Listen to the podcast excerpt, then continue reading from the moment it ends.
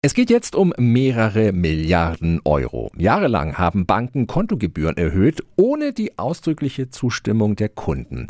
Manche Banken haben sogar Gebühren erfunden, zum Beispiel fürs Geld einzahlen. Aber sie können sich wehren.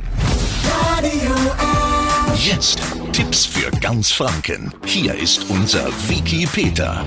Wer nichts dagegen gesagt hat, hat laut der Banken automatisch zugestimmt. Der Bundesgerichtshof hat nun geurteilt, dass das rechtswidrig ist. Jetzt müssen die Banken ihren Kunden die Gebühren zurückerstatten.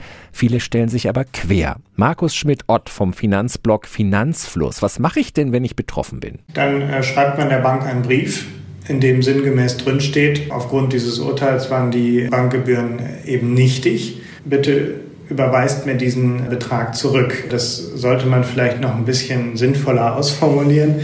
Und dann muss man eben schauen, was die Bank antwortet. Für so einen Brief gibt es auch Vorlagen im Internet. Trotzdem reagieren viele Banken nicht auf die Post der Kunden. Wie kann ich mein Geld trotzdem zurückbekommen? Es gibt sogenannte Fintechs, also Startups, die bieten einem an, dass sie das für einen einklagen. Dafür kaufen die einem den Anspruch einfach ab für eine pauschale Gebühr. Das heißt, man kriegt pauschal schon mal eine Erstattung und die kümmern sich um den Rest. Das kann man natürlich machen oder man klagt. Wenn auch Sie betroffen sind, dann fordern Sie das Geld am besten so schnell wie möglich zurück. Zum Jahresende könnte das Ganze schon verjährt sein. Verbraucherschützer raten außerdem im Zweifelsfall die Bank einfach zu wechseln. Alle Infos finden Sie auch nochmal auf radiof.de.